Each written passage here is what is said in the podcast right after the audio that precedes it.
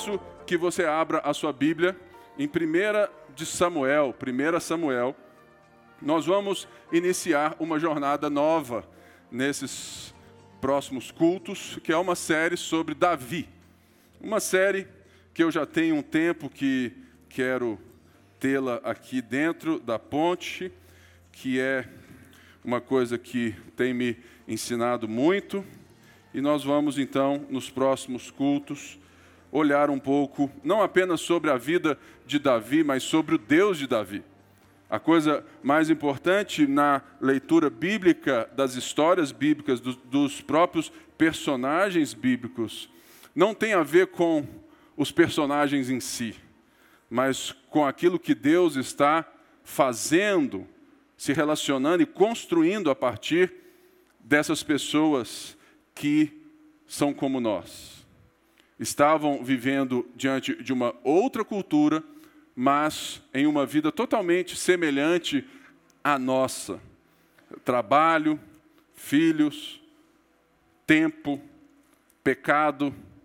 E Davi é justamente para mim o personagem bíblico que mais demonstra uma humanidade diante das coisas e de uma característica que vai sempre nos apontar para Jesus e nos lembrar sobre nós mesmos.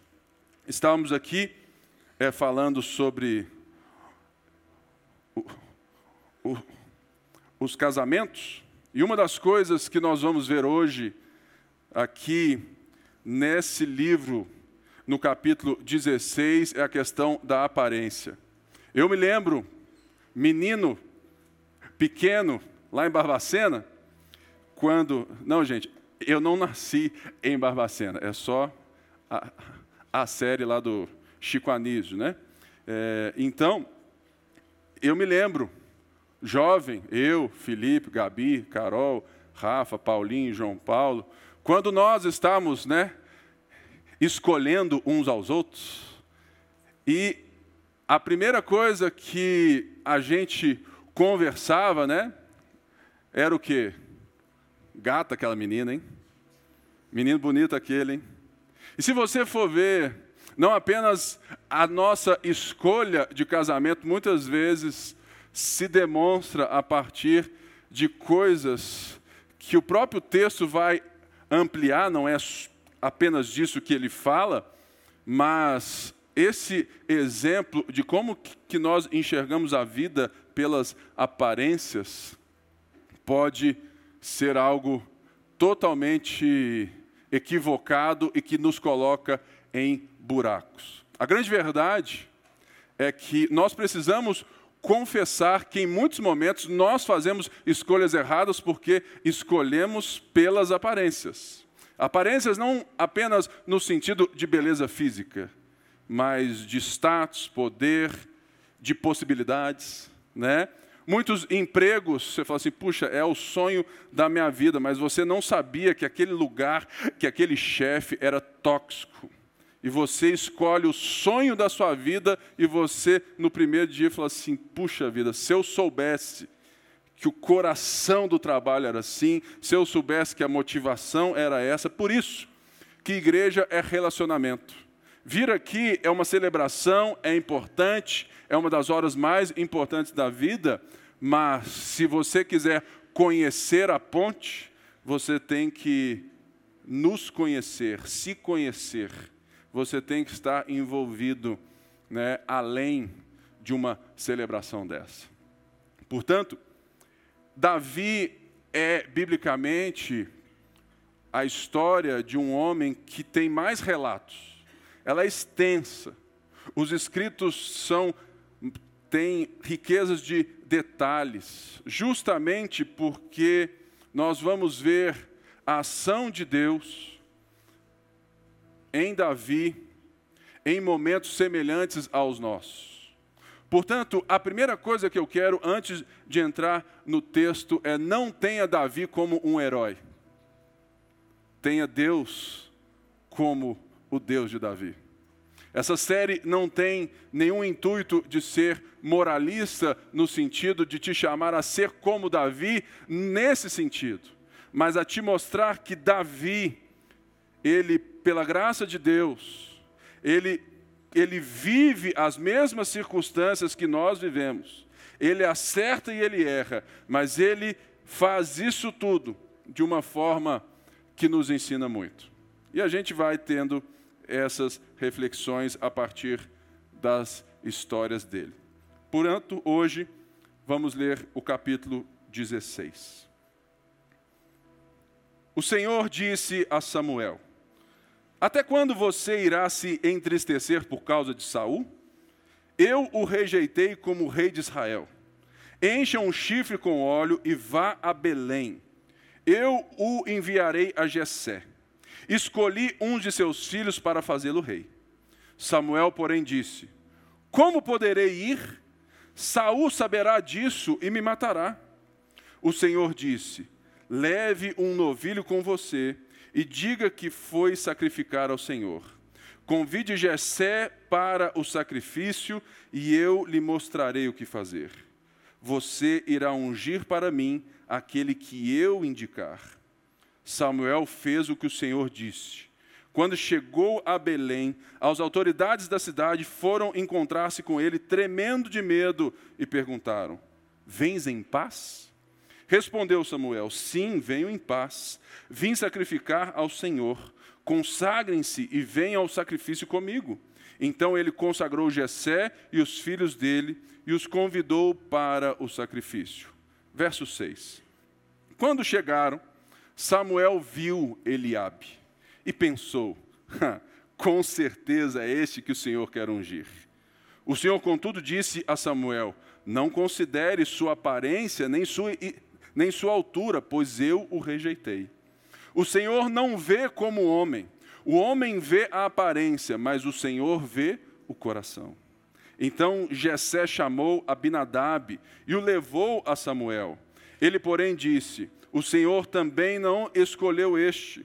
Em seguida, Jessé levou Samá a Samuel, mas este disse: Também não foi este que o Senhor escolheu. Jessé levou a Samuel sete de seus filhos, mas Samuel lhe disse: O Senhor não escolheu nenhum deles. Então perguntou a Jessé: Estes são todos os filhos que você tem? Jessé respondeu: Ainda tenho o caçula, mas ele está cuidando das ovelhas.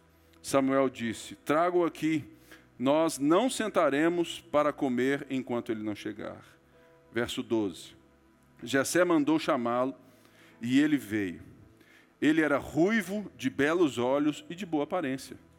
Então o Senhor disse a Samuel: É este, levante-se e unjam. Samuel apanhou o chifre cheio de óleo e ungiu na presença de seus irmãos. E a partir daquele dia, o Espírito do Senhor apoderou-se de Davi e Samuel voltou para Ramá. O Espírito do Senhor se retirou de Saul e um espírito maligno vindo da parte do Senhor o atormentava. Os oficiais de Saul lhe disseram: Há um espírito maligno mandado por Deus te atormentando. Que o nosso soberano mande esses seus servos procurar um homem que saiba tocar harpa. Quando o espírito maligno vindo da parte de Deus se apoderar de ti, o homem tocará a harpa e tu te sentirás melhor. E Saul respondeu aos que o serviam: Encontrem alguém que toque bem e tragam-no até aqui. Um dos oficiais respondeu: Conheço um filho de Jessé, de Belém, que sabe tocar harpa. Um guerreiro valente, sabe falar bem, tem boa aparência e o Senhor está com ele. Então Saul mandou mensageiros a Jessé com a seguinte mensagem: Envie-me seu filho Davi, que cuida das ovelhas. Jessé apanhou um jumento e o carregou de pães, uma vasilha de couro, cheio de vinho e um cabrito, e os enviou a Saul por meio de, de seu filho, Davi. Davi apresentou-se a Saul e passou a trabalhar para ele. Saul gostou muito dele e Davi tornou-se seu escudeiro. Então Saul enviou a seguinte mensagem a Jessé: Deixe que Davi continue trabalhando para mim, mas estou, pois estou satisfeito com ele. Sempre que o espírito mandado por Deus se apoderava de Saul, Davi apanhava sua harpa e tocava. Então Saul sentia alívio e melhorava, e o espírito maligno o deixava. Esse capítulo é uma virada desse livro.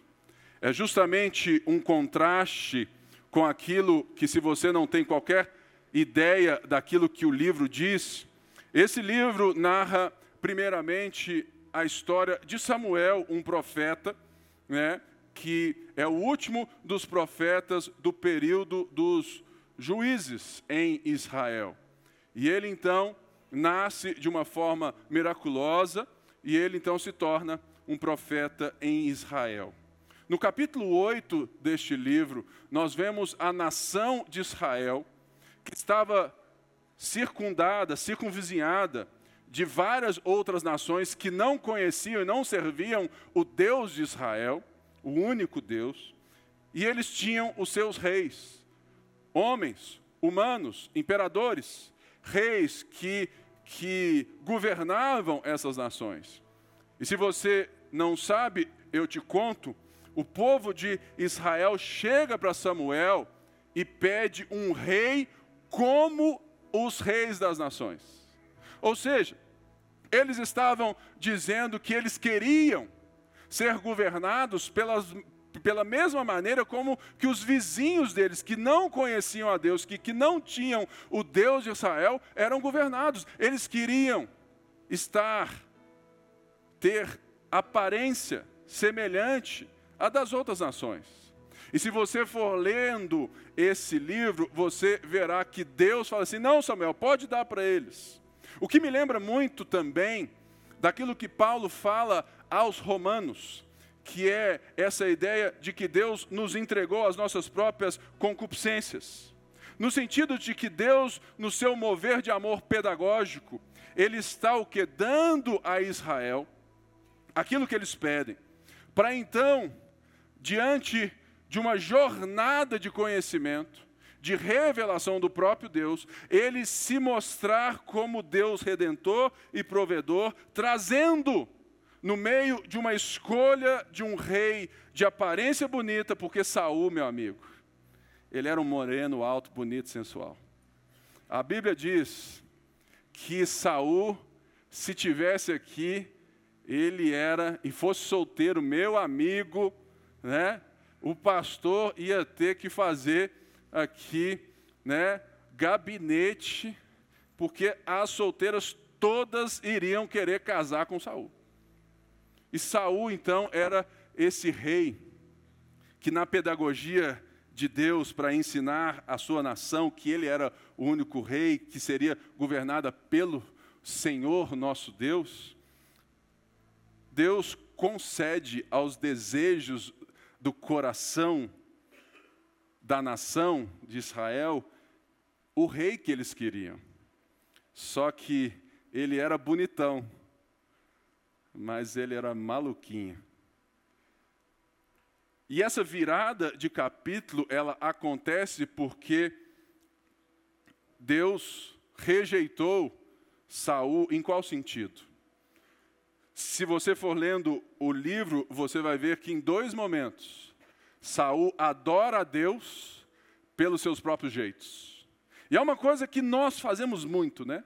Nós queremos adorar a Deus segundo as nossas vontades, segundo as nossas ideias. E nos esquecemos que Deus é tão bom conosco que Ele se revelou a nós, dentro da nossa cultura, dentro da nossa linguagem, dentro da nossa geografia, dentro da nossa história, nos concedendo a palavra de Deus.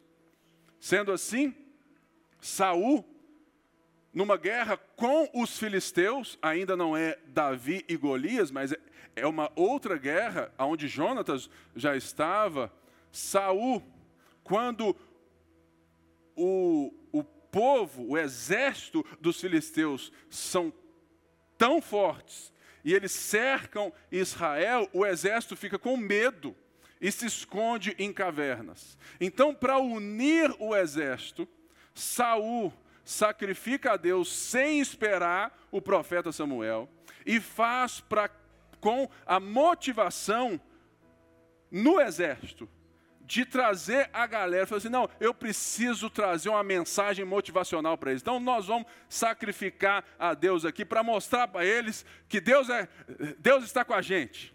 E eles cantaram, né? Deus vai na frente, abrindo caminho, quebrando. As... Eles cantaram tudo. Canto de vitória, e foi uma beleza. Mas era aparência. A motivação da adoração de Saul era resolver os seus problemas e não ouvir de Deus aquilo que Deus estava fazendo. O outro problema, que é justamente no capítulo anterior, é quando Deus se coloca para exercer juízo sobre os amalequitas. E antes disso, uma pausa importante. Nós estamos no século 21 aonde o próprio cristianismo já fez muita transformação social e muita dignificação de pessoas. Então, muitas vezes essa linguagem bélica pode ser um pouco é, estranha para nós, mas lembre-se, a revelação é progressiva. O cristianismo agiu na sua história e na sua cultura, né, para que hoje a gente viva numa cultura diferente. Então, isso aqui é uma cultura totalmente diferente, que você precisa entender, ok? Então, quando Deus exerce juízo sobre os amalequitas, ele fala assim: olha, vai lá e mata todo mundo. Mata homem, mulher, criança, boi, não deixa nada. Tropa de elite.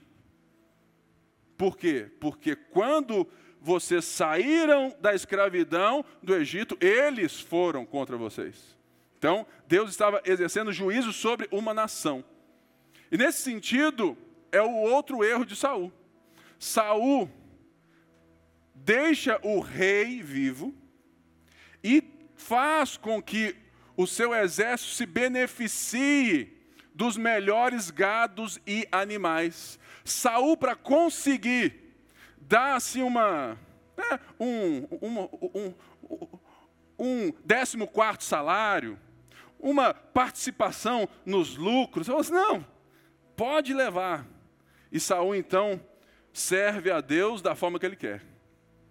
Portanto, a narrativa que lemos, ela é justamente a virada de Deus vindo em socorro a um povo perdido, de um rei perdido, e agora Deus começa a entrar em cena.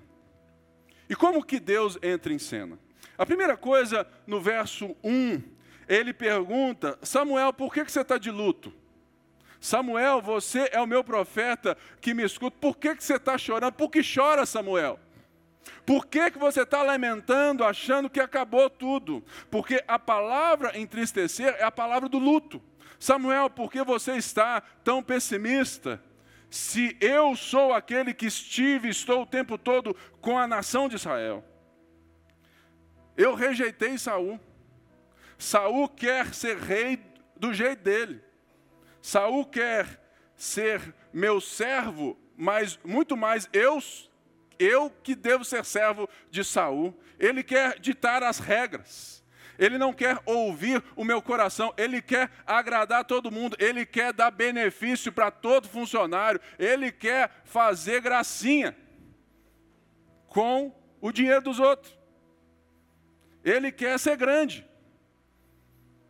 Portanto, agora, Samuel, vai lá em Belém e eu vou ungir um, um novo rei.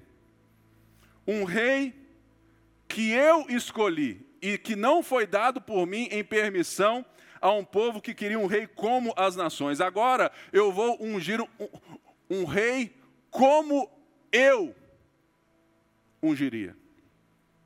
Então, acontece todo o texto, e ele fala assim: Você irá ungir para mim aquele que eu indicar. Ele está dizendo: Olha só, nem você vai entrar na história. Tipo assim, você é o meu mensageiro, o meu executor, mas você só vai fazer quando eu falar. Por quê? Por que, que isso é importante? Primeiro, quando ele chega em Belém, ele fala assim: cara, como que eu vou para Belém Saul vai me matar. Já demonstra um pouco da forma de governo de Saul. Saul estava assim, já já tinha recebido a palavra de Deus de rejeição. Então, ele estava, né, olhando tudo, centralizando, falou assim, se alguém pisar para fora da faixa, já era. Então, já demonstra um governo tóxico de Saul. Mas Deus então falou: não, vai lá sacrificar. E chame os filhos de Jessé. Mas quando ele chega na cidade, uma coisa interessante também acontece. Cara, você receber o único profeta da nação na sociedade, não era assim, uma coisinha, não. Ah, né? O Augustus, o reverendo Augustus está vindo aqui, Hernandes Dias Lopes está vindo aqui. Gente, quem, quem são esses caras? Era o único profeta, aquele que era ungido, o único ungido para representar Deus diante de Israel e Israel diante de Deus. Ele era o profeta, no sentido pleno daquele que Jesus, né, concretizou. Então, eles tinham medo, por quê? Porque as duas últimas visitas, que, e, e todas elas que nós temos recordação, de Samuel, ele veio para dar uma palavra de juízo. Então falou assim, pô, o cara já deu uma, já deu duas, agora é, sobrou para a gente, misericórdia, estamos fritos. Vens em paz? Ele falou, não, eu vim sacrificar. E eles, ufa. Mal saberiam eles que ele veio ungir um rei em Belém. Mas uma das coisas que me chama a atenção, que o texto ele não responde, mas ele na sua leitura ele dá a entender é que quando Jessé consagrou os filhos dele para o sacrifício, Davi não estava. Porque se Davi tivesse, Samuel saberia que ele tinha outro filho, ou todos aqueles filhos.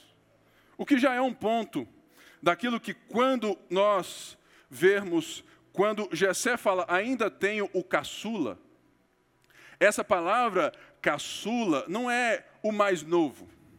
Eu ainda tenho um que não serve para muita coisa, que faz o básico do básico. Eu tenho, assim, um filho que você não vai querer. É igual um pai de menina, né? Enquanto eu tinha o Henrique e o André, eu ficava nessa, né, meio assim machão, né, e tudo mais, nada a ver. Mas quando a Luísa nasceu, eu falei assim, opa, agora os meus olhos estão por toda parte. procurando né, aquele que vai passar pelo escrutínio da minha casa. E é por quê? Porque quem vê a aparência começa a julgar olhando de fora. E nesse sentido, quando então chega o momento aonde Samuel vai encontrar os filhos de Jessé, olha só que coisa interessante. Quando chegaram, Samuel viu. Essa palavra viu, ver, é interessante e é o centro da narrativa. Porque é justamente a aparência versus o coração. É justamente as concepções de mundo que nós temos pelas aparências, pelas culturas de sucesso, de, de tudo aquilo que nós valorizamos, daquilo que Deus vê, daquilo que Deus produz. Porque o coração, ele não é seu para Deus, é Deus que muda ele para ele mesmo. Portanto, entender o coração de Davi não é apenas entender Davi, mas a ação de Deus em Davi. Isso é um ponto importantíssimo na narrativa. Portanto, verso 6, quando chegaram, Samuel viu Eliabe. Fala assim, ah lá, mais um moreno bonito, alto, sensual. É ele. Por quê? Porque Samuel, o profeta, que estava chorando luto, estava enxergando a unção de Deus, como que Deus, aquele quem Deus ungiria pelos mesmos parâmetros. E aqui eu faço uma aplicação para mim e para você. Sabe, o maior problema dos cristãos evangélicos de hoje é que eles querem viver as coisas de Deus para o sucesso do mundo. Eles querem servir a Deus para ter os valores do mundo. Eles querem o dinheiro e o sucesso do mundo, eles querem o reconhecimento do mundo, eles querem ter os filhos de capa de revista, eles querem ser fit, eles querem ser tudo, tudo padrão da aparência. O que a narrativa é justamente essa: olha, Deus não está preocupado e ungindo aqueles que se destacam e aqueles que parecem. Portanto, uma das coisas que nós precisamos entender que o maior problema da nossa espiritualidade, da nossa humanidade, que é isso que Davi vai trazer, a nossa humanidade religiosa, ela precisa ser destruída com foco nas aparências. Porque até o profeta olhou e falou assim: é o cara, esse cara sou eu. Por quê? O primeiro filho, Samuel, achou que era. E como não era, a palavra diz, ó, com certeza não é esse. E Deus fala: não considere as aparências nem a sua estatura, pois o Senhor não vê como o homem. O homem vê a aparência, o Senhor vê o coração. O coração é a soma do ser humano. É aquilo que a Bíblia usa para dizer do ser humano por inteiro. Ele que denota vontade, afeto, né, intelectualidade, é tudo é resumido no coração. Então, Jessé, aí agora, o pai chama Abinadab, o segundo filho, e leva, apresenta, ele chama com, olha, esse aqui talvez tenha as credenciais segundo as nossas credenciais. E o Senhor rejeita, ele chama o terceiro Samá, e o Senhor rejeita, e o texto fala assim: ele levou todos os outros sete filhos e nada aconteceu. E portanto, no verso 11, Jessé, ao ser perguntado por Samuel, ele fala assim: Olha, eu ainda tenho um outro, mas você não vai gostar dele, não. Ele é pastor de ovelhas. Ele está fora dos padrões. A palavra caçula aqui é justamente ele, segundo a nossa concepção de vida, segundo aquilo que nós vemos, como o homem vê, ele está fora dos padrões. E Samuel diz: traga ele aqui. Jessé mandou chamá-lo. Olha só como que o texto vai nos envolvendo na narrativa, porque primeiro o profeta viu o grandão e Deus rejeitou. Depois Jessé chamou ele, foi lá, falou: "Vem cá, menino".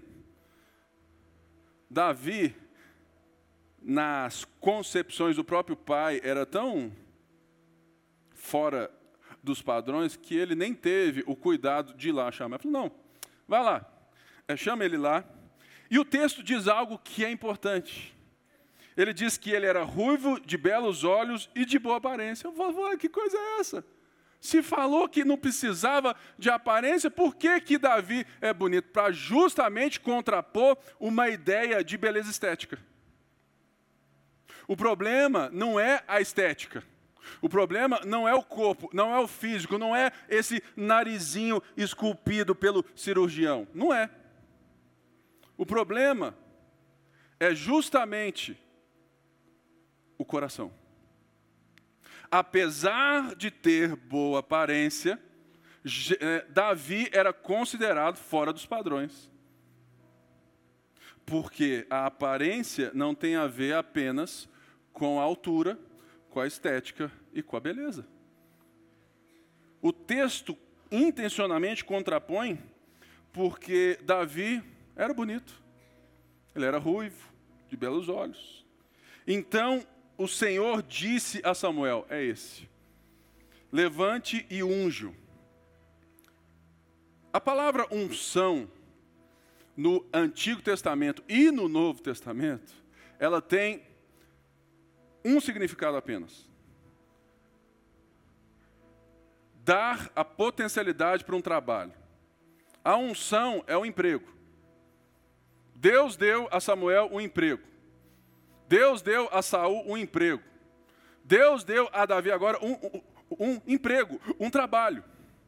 A unção de Deus, ela não vem apenas para entretenimento e para reconhecimento de aparência, porque isso vai quebrar muito daquilo que nós concebemos como os ungidos de Deus. Eu me lembro há muito tempo atrás, quando nós estávamos é, plantando uma igreja em 2000, 2003. 2003 eu estava é, plantando uma igreja com o pastor Sandro.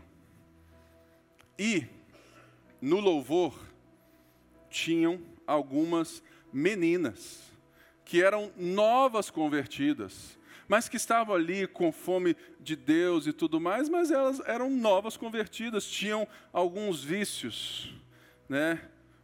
É, e tudo mais. E nós que estamos com elas no processo, a gente entendeu que faz, que faz parte do discipulado. Está tá tudo certo, quem canta e, e, e, prega não tem nada diferente. Isso aqui não é um altar, é, é só um palco. Né? Não tem, ah não, porque você tem que estar assim no altar. Irmão, altar é a sua vida. Altar é, é o seu coração, é o seu trabalho, é a sua vida, a sua história, tudo é o altar. É justamente isso que Davi, sendo escolhido por Deus, vai trazer à tona. Ou seja, quando Samuel unge Davi, Davi é ungido rei. E uma das coisas que mais me deixa maravilhado é que quando Davi é ungido rei, o que, que ele faz? Nada. O texto segue fala sobre um espírito maligno que Deus colocou da parte de Deus em Saul, que aqui maligno não é demoníaco, é diferente. É um juízo, é, uma, é, um, é um tratamento de Deus com Saul à parte. Não tem nada a ver com possessão demoníaca. Então, começa uma história de um rei já ungido que continuou cuidando das ovelhas. E esse é um ponto. Olha só, os oficiais de Saul pediram para que encontrasse um bom músico para acalmar Saul nos momentos difíceis. Ou seja, Deus já havia ungido o novo rei, mas Saul ainda governava. Então, três coisas que o texto nos aponta sobre a vocação de Davi numa resposta. Primeiro, Deus escolhe um leigo.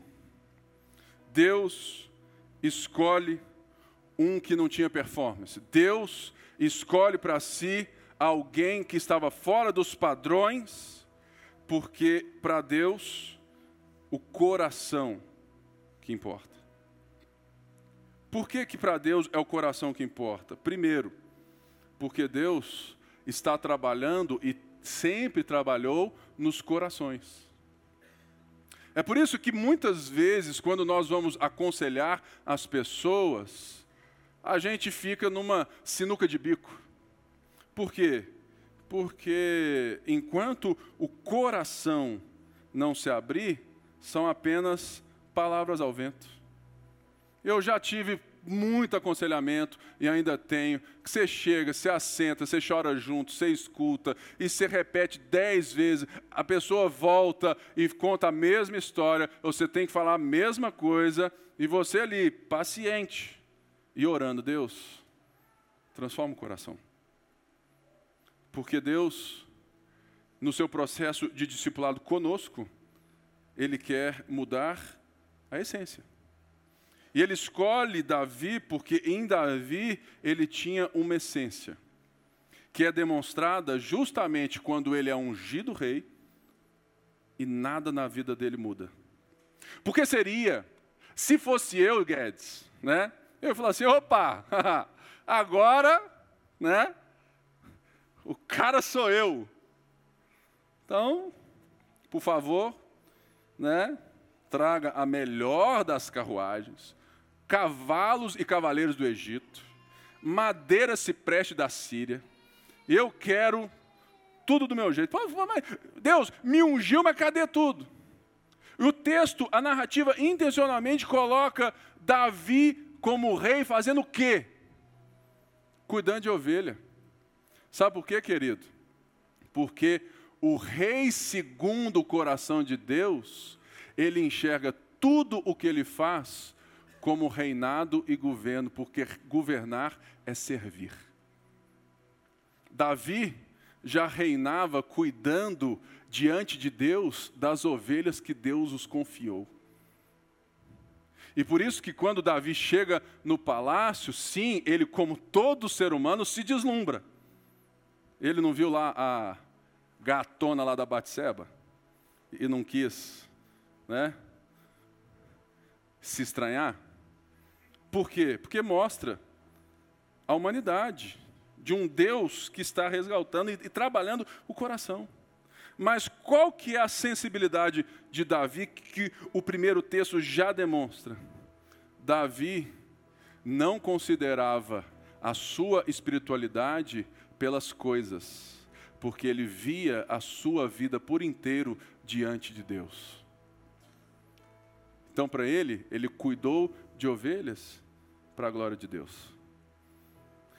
Ele foi tocar harpa ou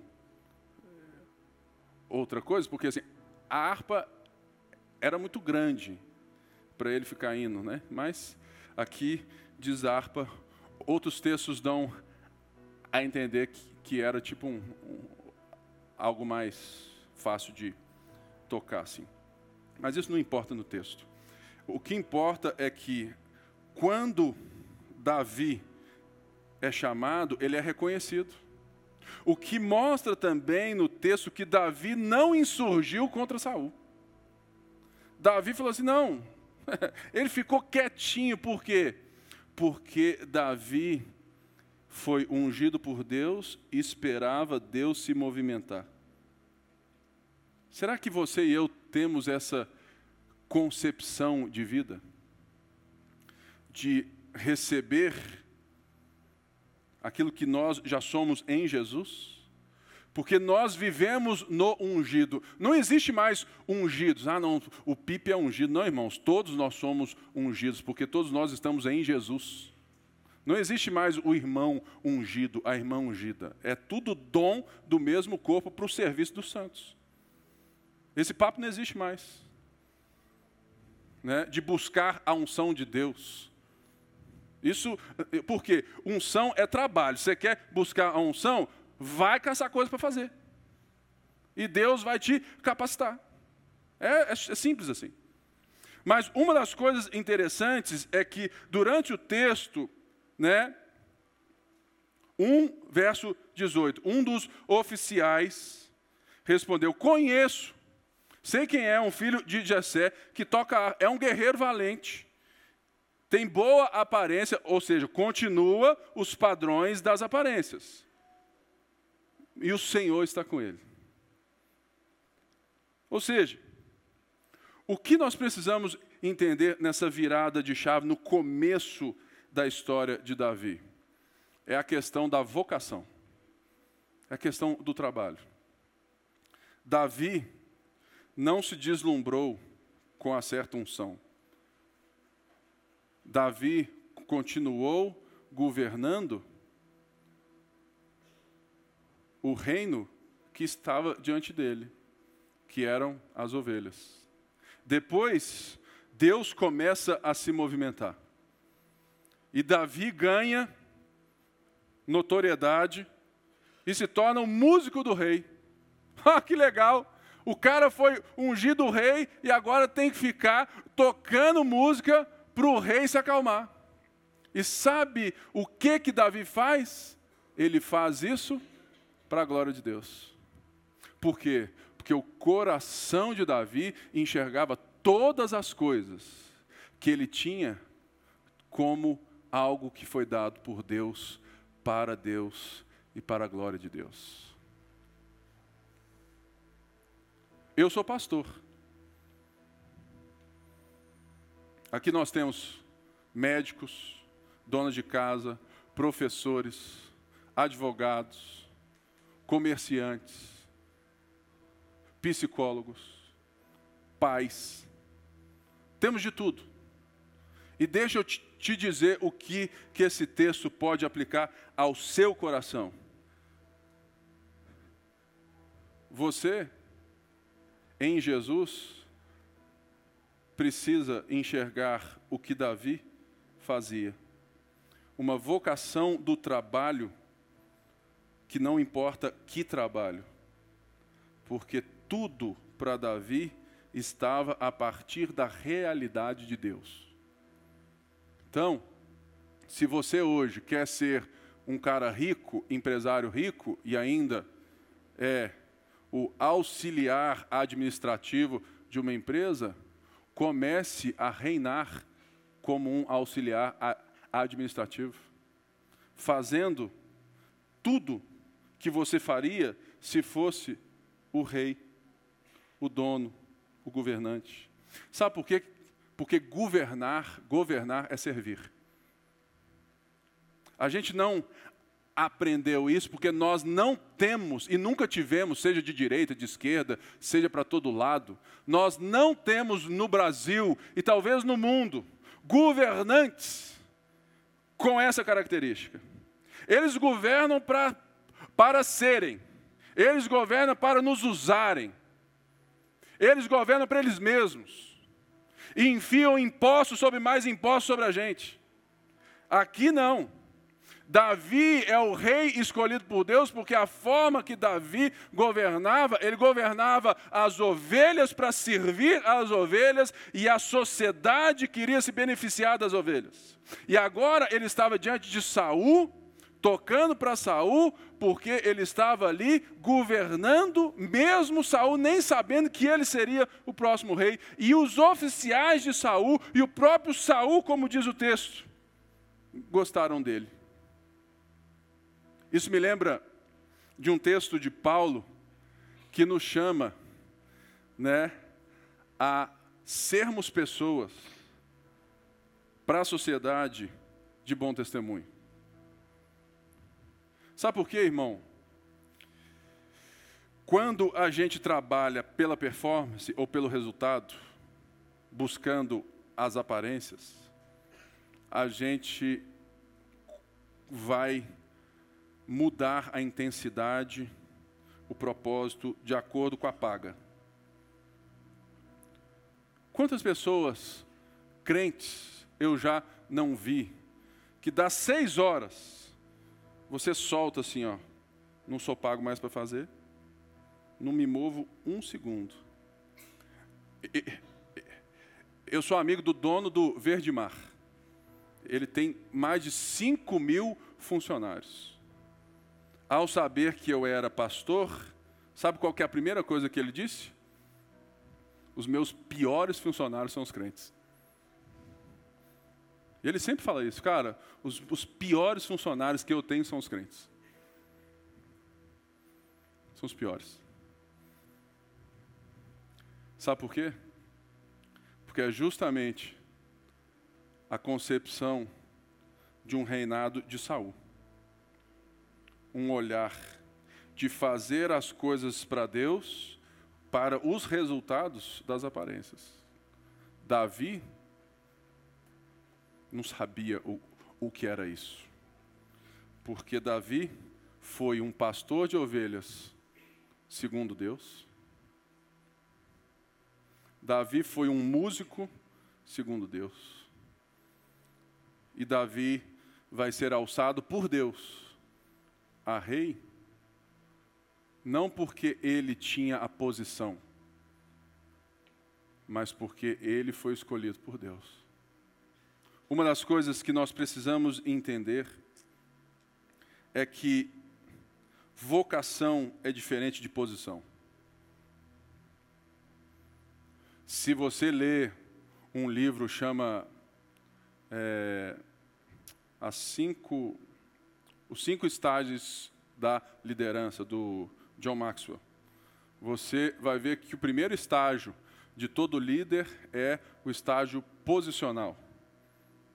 É como o Clélio aqui. O Clélio, ele é chefe lá onde ele é trabalha.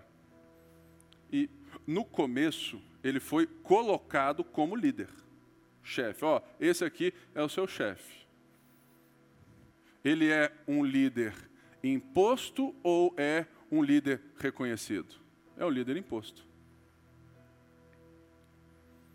E com o tempo, o Clélio vai ter que, por sua maneira de governar, de liderar, vai ter que subir ao segundo nível de liderança, que é a aceitação. É por isso que quando você chegar em um novo emprego como líder, não mude muita coisa. Conheça o coração das pessoas almoça com um cara aqui, chama a moça para conversar, entende, traz eles para o processo, traz eles para a decisão, participa eles das coisas, porque você precisa governar corações e não tarefas. E Davi, ele foi sendo forjado rei. Mas ele não começa a reinar quando ele assume o posto de Saul, talvez 20 anos depois. Pensa bem, o cara foi ungido rei 20 anos antes, só depois, depois de muito perrengue e sofrimento que ele foi. Reinar como o rei da posição. Mas Davi sempre foi rei. Porque Davi sempre enxergou a vida diante de Deus. Em qual sentido?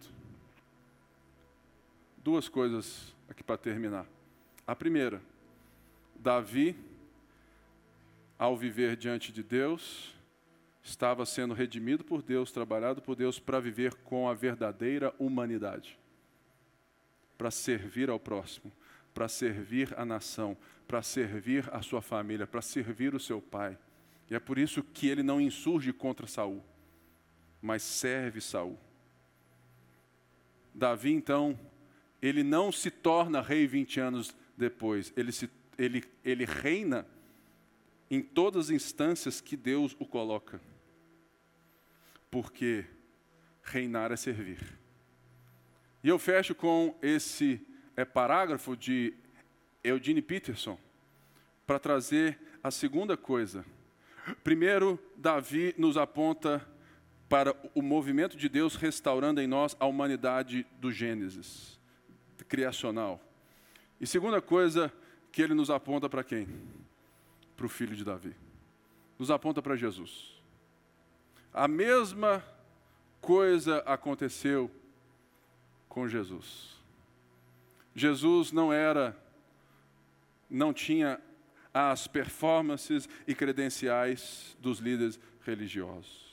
O próprio profeta Isaías diz que nele não havia formosura.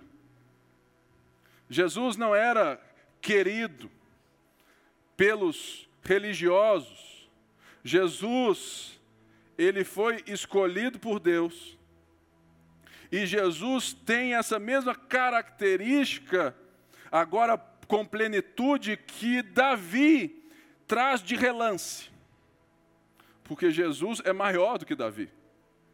O salmo mesmo diz isso. Mas, como Jesus é a concretização do reinado eterno de Davi, Jesus aprendeu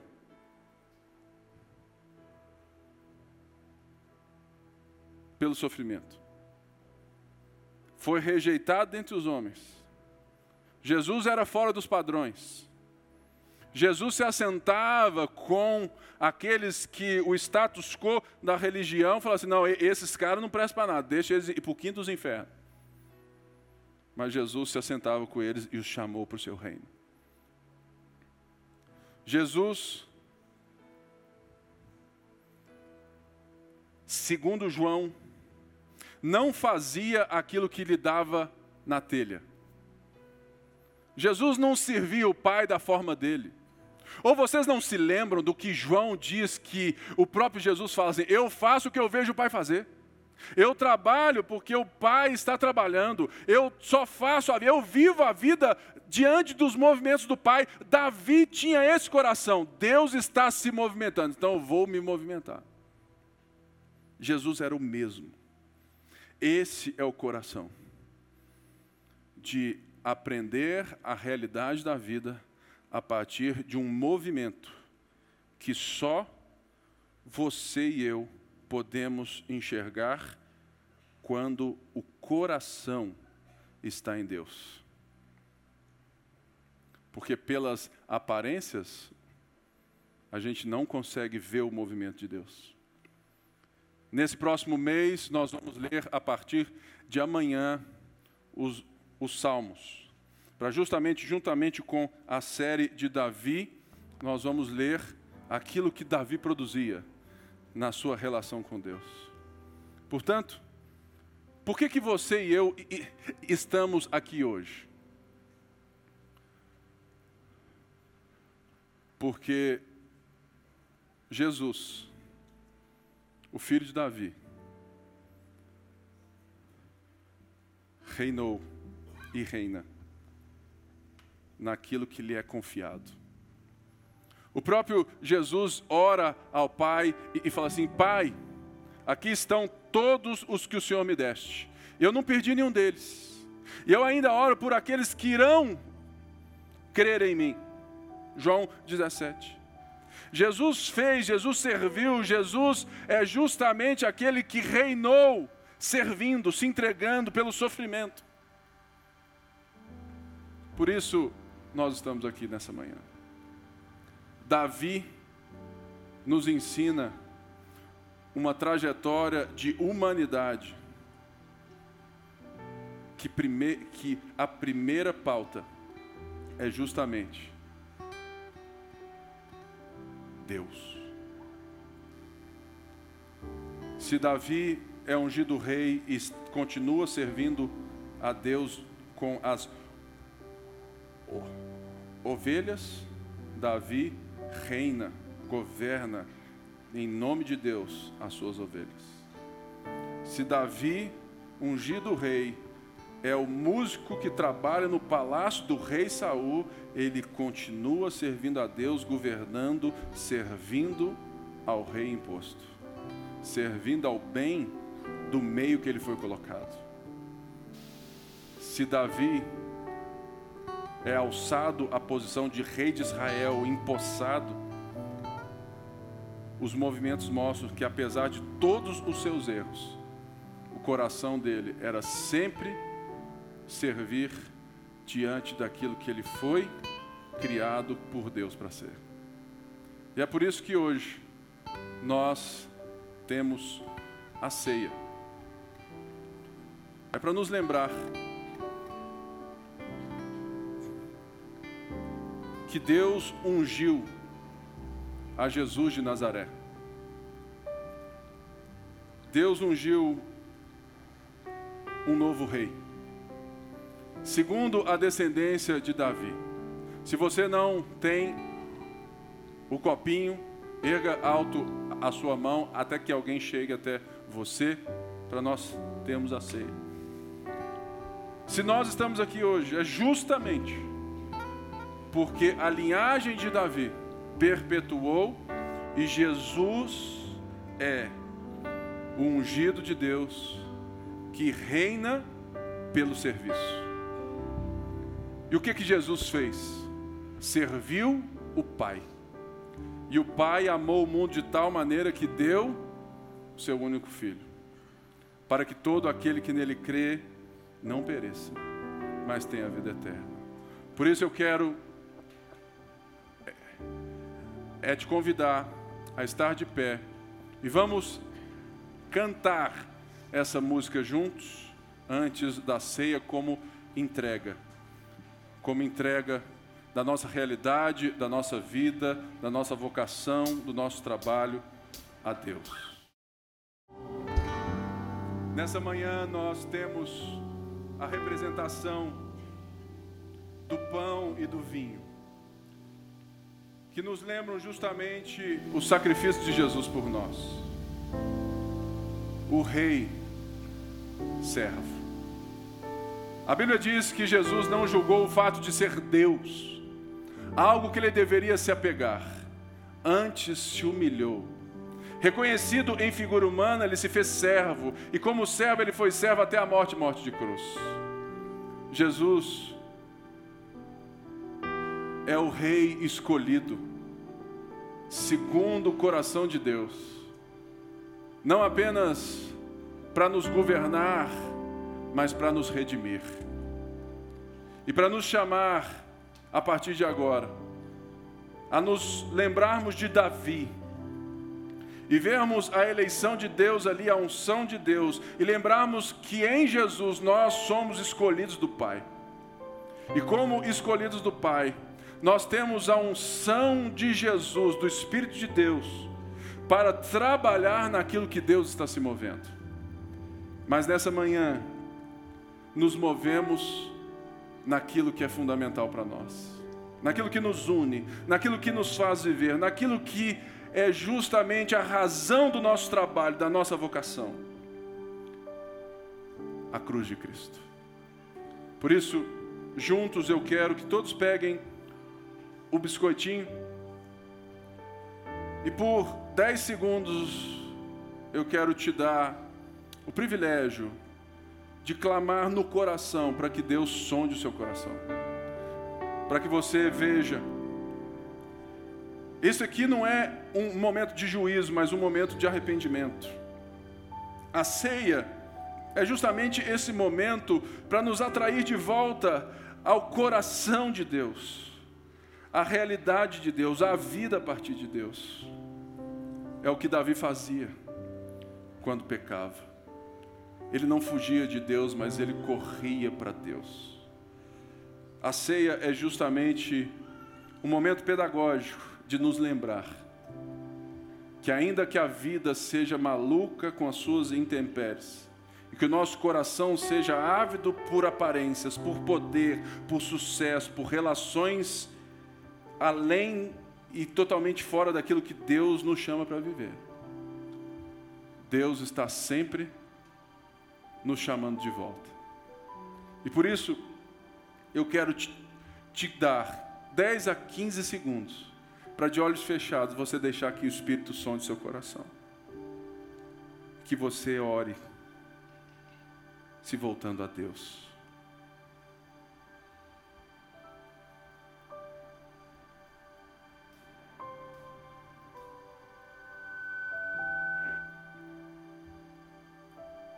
Convido a toda a igreja a comermos juntos do pão. Semelhantemente, nós temos o suco de uva, representando o sangue de Jesus, que foi vertido por nós. Para que Jesus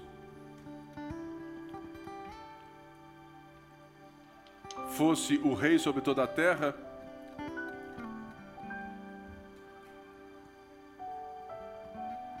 ele não apenas chegou anunciando: se arrependam, o reino de Deus é chegado,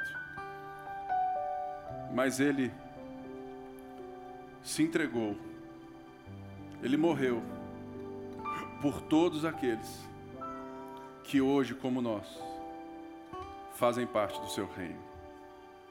Nós não temos um rei Saul, um Deus tirano. Nós não temos um Deus que nos coloca na ficha do Serasa para te dar uma casa, um carro e o resto na poupança. Nós temos um Deus que sabe que todo mundo aqui nem precisa tirar o Serasa, porque está todo detonado. Mas Ele mesmo pagou as nossas dívidas e nos deu paz com o Pai.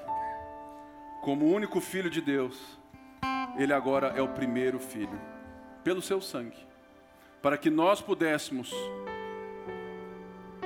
viver a nossa vocação, o nosso trabalho diante de Deus, para a glória de Deus.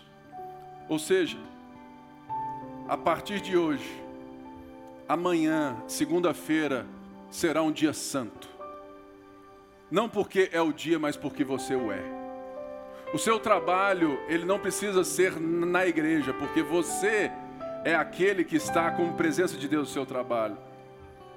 Então, olhando para o sangue de Jesus, que você possa servir as pessoas do seu trabalho, as pessoas da sua casa, que você possa entender que você, como herdeiro de Deus, co-herdeiro com Cristo, que você serve ao Rei de toda a terra e que as pessoas possam ver esse Rei a partir do governo que Ele nos colocou para exercer, não de domínio, mas de influência, não de domínio, mas de amor, não de domínio, mas de servidão. Isso tudo foi Jesus que possibilitou para nós. Todos juntos, bebamos o cálice. Uma semana de serviço. Que você foi ungido por Deus em Jesus para servir as pessoas, para amar as pessoas, estando diante de Deus.